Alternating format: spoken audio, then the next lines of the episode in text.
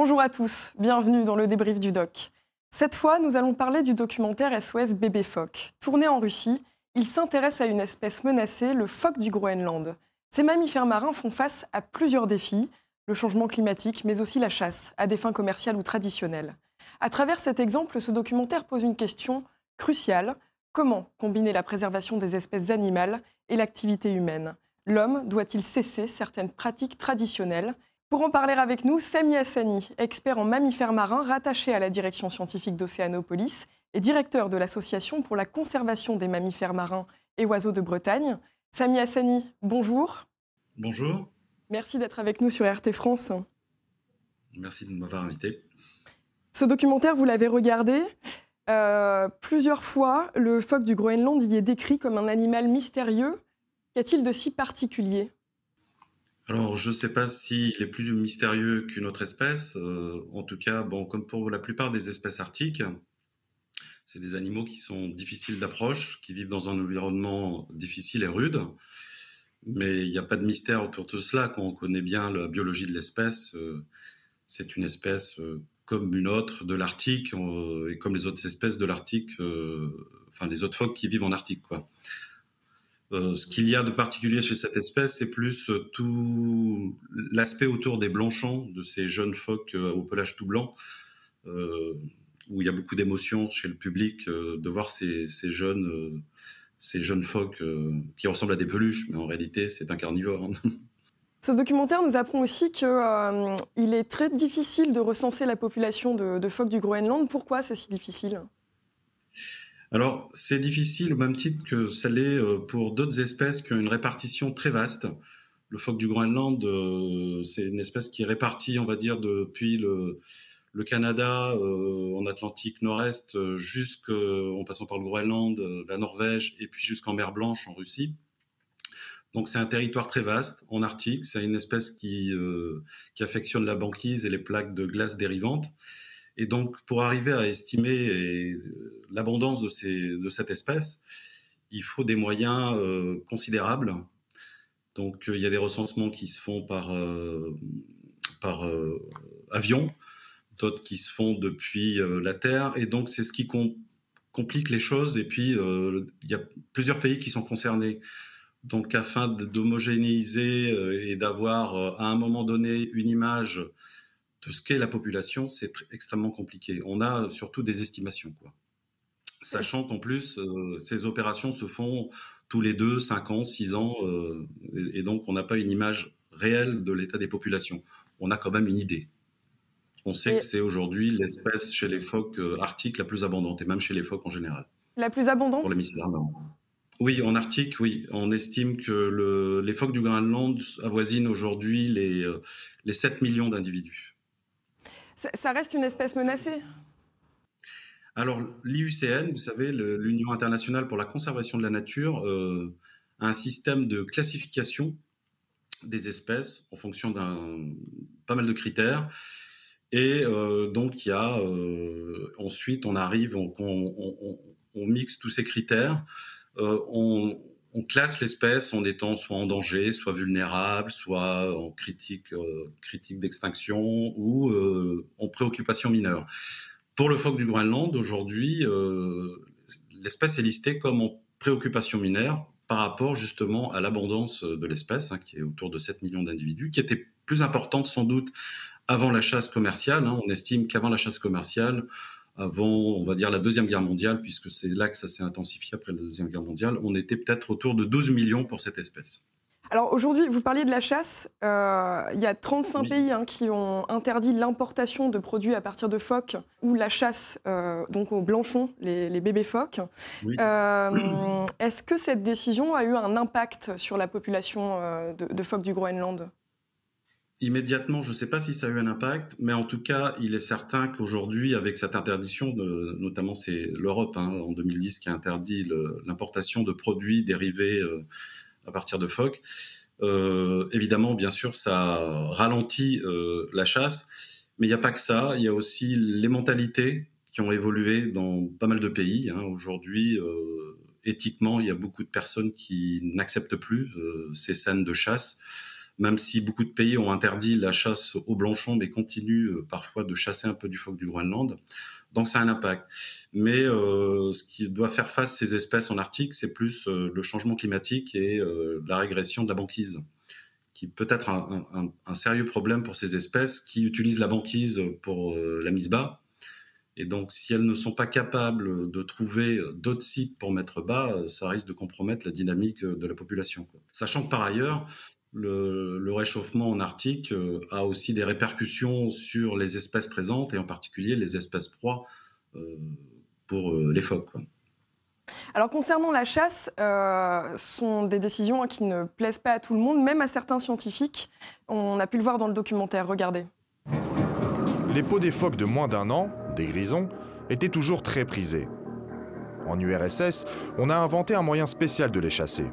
Les blanchons vivants étaient recueillis dans les filets et transportés en hélicoptère dans des enclos spéciaux que plus tard, les écologistes ont nommés camps de concentration.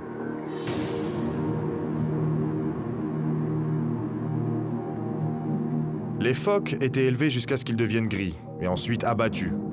Les petits n'étaient pas nourris parce qu'ils avaient assez de graisse sous-cutanée pour tenir deux à trois semaines. Les partisans de la reprise de la chasse conviennent que la pratique des enclos est très rentable. Et alors, ils sont prêts à la reprendre.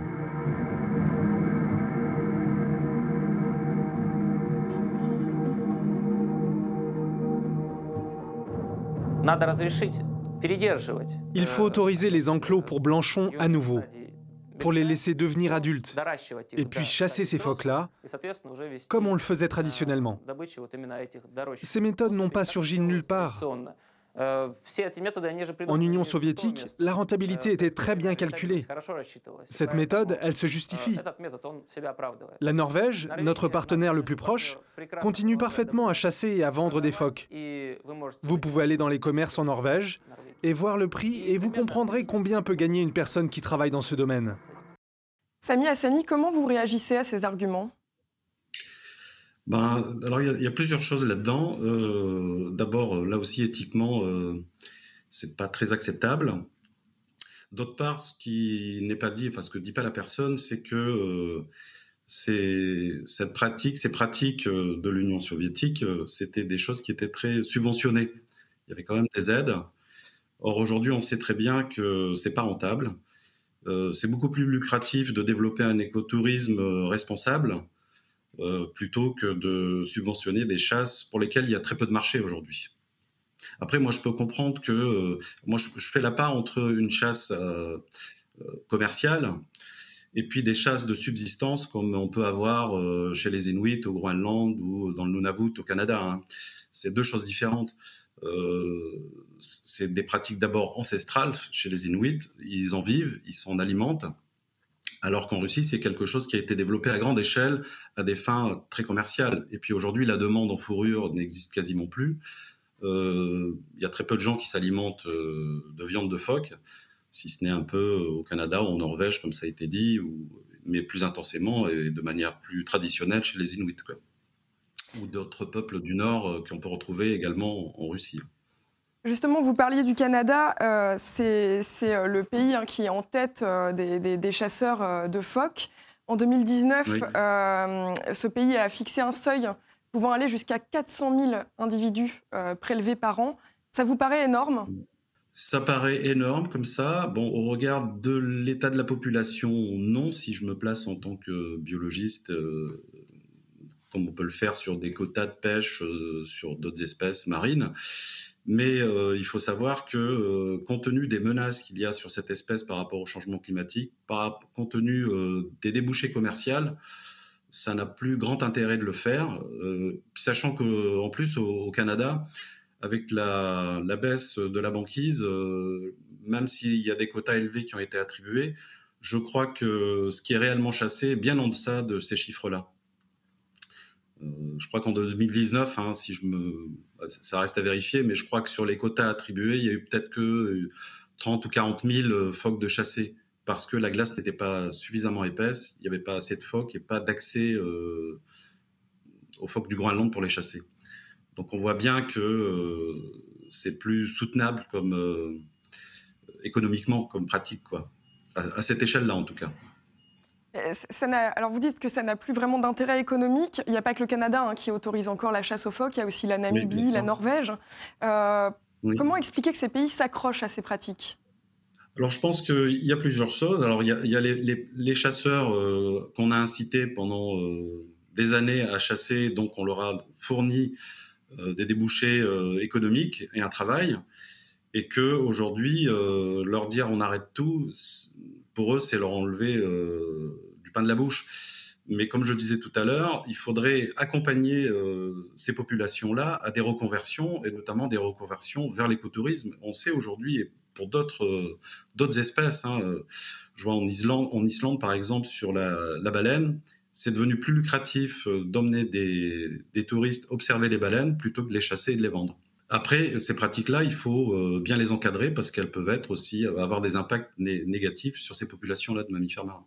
Dans le documentaire, on rencontre aussi d'anciens chasseurs qui sont aujourd'hui privés de, cette activité. ils légitiment, eux, le, retour à la chasse aux phoques en l'accusant de nuire à d'autres espèces. Regardez. En raison des restrictions, la population de phoques se reconstitue. Et les poissons en souffrent, ainsi que les habitants locaux. Un phoque a besoin de 20 kg de poissons par jour pour se nourrir. Comptez combien il y en a dans la mer actuellement.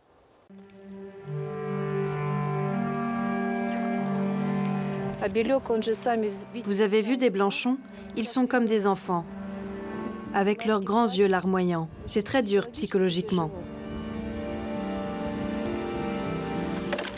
Mais quel autre emploi peut-on trouver ici? La chasse est leur gagne-pain.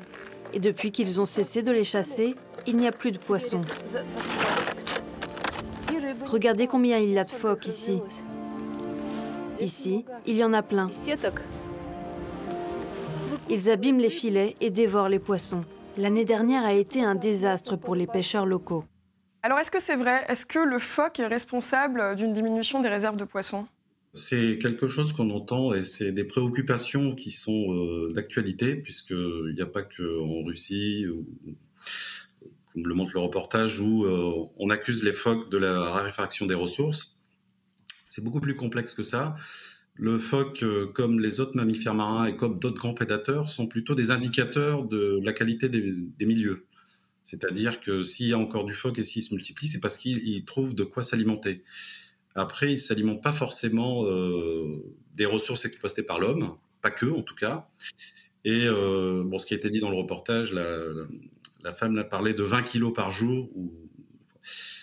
en réalité, c'est pas ça. Ça, c'est quelque chose qu'on entend où le phoque mange son propre poids par jour. Un phoque a besoin des besoins énergétiques qui font qu'il a besoin en gros de 4 4 à 5% de sa masse corporelle par jour. Donc un phoque de 100 kg aura des besoins autour de 4 à 5 kg de poisson. Et les prédateurs supérieurs, comme les phoques, sont plutôt des régulateurs euh, des écosystèmes. Et euh, on a déséquilibré ces écosystèmes, euh, soit par des chasses sur ces espèces-là, soit par des pêches intensives sur des ressources poissons. Hein.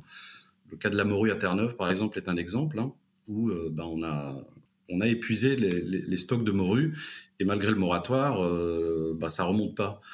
Donc c'est plutôt l'homme qui est responsable des déséquilibres. Un système bien équilibré euh, laisse de la place pour tout le monde. Et donc un système équilibré, c'est lequel, dans lequel on va retrouver depuis euh, les espèces planctoniques jusqu'aux prédateurs supérieurs. Merci Sami Hassani. Nous marquons une courte pause. Nous nous retrouvons dans quelques minutes pour continuer à débriefer le documentaire SOS Bébé Fox sur RT France. A tout de suite.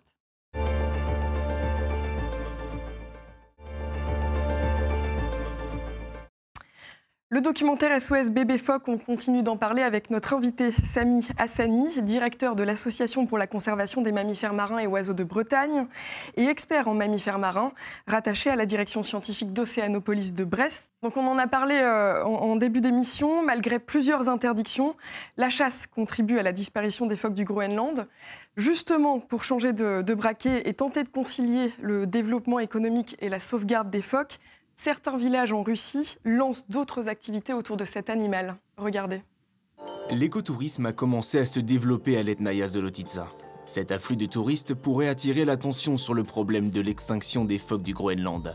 Elena et Olga ont parcouru la moitié de la planète. Elles sont difficiles à impressionner, mais toutes deux estiment que c'est ici, dans le parc national de Neshkoye-Pomorier, qu'elles verront un véritable miracle aujourd'hui. Nous espérons assister au miracle d'une nouvelle vie, à la naissance de petits phoques. Des bébés phoques blancs, tout mignons et duftent sur la banquise.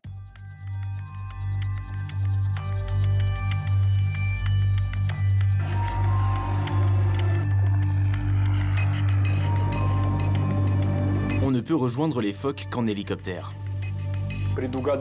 Il est difficile de prédire où on les trouvera. Nous comptons sur notre intuition et notre expérience. Les écotouristes ont eu de la chance. Après une heure et demie de vol, ils ont finalement pu voir trois bébés phoques et leur mère sur la banquise.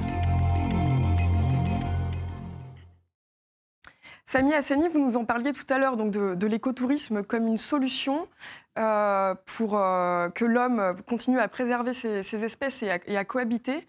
Euh, est-ce que c'est une solution sans risque? Alors c'est une solution qui n'est pas sans risque, effectivement, parce qu'un écotourisme mal encadré peut avoir des effets néfastes, hein, notamment le dérangement de ces espèces et notamment le dérangement pendant des périodes critiques de leur cycle de vie. Euh, en particulier la mise bas et l'allaitement, euh, qui est quelque chose de très court quand même, il hein, faut le savoir, chez le phoque du Groenland, c'est deux semaines. Hein. donc si euh, le couple mère jeune est dérangé à ce moment-là, ben, c'est une mortalité chez les jeunes, et donc ça aurait l'effet inverse. Donc pour cela, et, c'est le cas pour d'autres activités d'écotourisme, hein, je vais parler que de mammifères marins, mais par exemple le whale watching ou le dolphin watching, des mots anglais, enfin ce qui veut dire l'observation euh, de ces mammifères marins en mer, sont aujourd'hui dans pas mal de pays très encadrés, soit par des chartes, euh, des codes de conduite, euh, voire des réglementations. Donc il faut que ça soit bien encadré, ces activités-là, pour ne pas avoir un effet négatif. Vous nous parliez aussi tout à l'heure du, changement climatique qui a un impact euh, sur, euh, sur cette espèce. Concrètement, euh, comment, comment, quel impact a directement le, changement climatique? Alors, le, changement climatique dans ces contrées en Arctique, c'est la, la, baisse de l'épaisseur de la banquise, c'est la régression de la surface de la banquise. Or, les espèces arctiques, enfin les phoques arctiques, utilisent cette banquise pour la mise bas, et donc, c'est une période cruciale du cycle de vie de ces animaux-là. Et donc, euh, moins de banquises épaisses, euh, moins de banquises résistantes, euh, une banquise réduite en surface, c'est moins de surface de mise bas et de reposoir pour ces espèces. Et donc, à terme, on ne sait pas comment ça peut les impacter. Alors, ça peut les impacter si il y en a beaucoup moins, voire si elles disparaissent. Après, on ne sait pas si ces espèces sont suffisamment plastiques pour, ben, au lieu de se reproduire sur la banquise, de se reproduire sur les estrants. Mais ce qui les confronte à des prédateurs comme l'ours polaire, mais est-ce que l'ours polaire sera encore présent? Euh, c'est assez compliqué, mais en tout cas, on le voit bien avec la régression de la banquise et on le voit aussi dans le reportage, puisque euh, euh, parfois ils ont du mal à trouver ces phoques du Groenland qui utilisent un espace qui est très vaste mais ils ne sont pas toujours présents au même endroit. Alors c'est vrai que dans le reportage, on dit qu'il y a raréfaction euh, des phoques du Groenland en mer de Barents, euh, mais c'est lié justement à la dérive de ces plaques. Et euh, comme je le disais tout à l'heure, le, phoque du Groenland n'est pas une espèce menacée en soi pour l'instant, puisque ses effectifs sont quand même assez importants. Mais en mer de Barents, le nombre de blanchons varie d'une année à l'autre en fonction justement de, de, la dérive de ces plaques de glace et puis de la disponibilité de cette banquise. Euh, donc il y a des saisons, des années où on va avoir beaucoup, et puis des années où on va pas en voir beaucoup, et on a l'impression que l'espèce n'est plus là. Mais c'est vrai qu'en plus, c'est pas en mer de Barents, c'est pas l'endroit euh, du monde dans la répartition de l'espèce où euh, il y a le plus d'individus. Des fois qu'on n'observe pas seulement hein, dans, les territoires que vous venez de citer, il y en a aussi en France, notamment en Bretagne, dans la baie de Somme. de, de, quelle espèce de phoque il s'agit et est-ce qu'elles sont elles aussi menacées? Alors, les, espèces que l'on a en Bretagne euh, et en France, il y a deux espèces. Il y a le phoque gris et puis il y a le phoque vaumarin. Et, là aussi, c'est des espèces qui ont été chassées jusque dans les années 50, 60 et euh, les colonies euh, ont failli disparaître. Enfin, les colonies ont disparu d'ailleurs.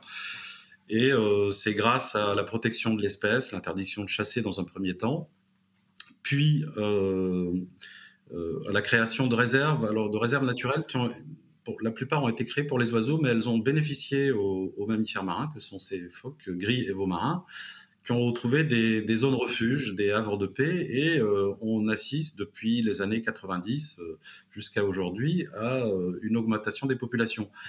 Mais elles restent régionalement vulnérables. Voilà, on, a quand même des, toutes petites colonies en, France, euh, rien à voir avec les effectifs euh, dont on parlait tout à l'heure du phoque du Groenland.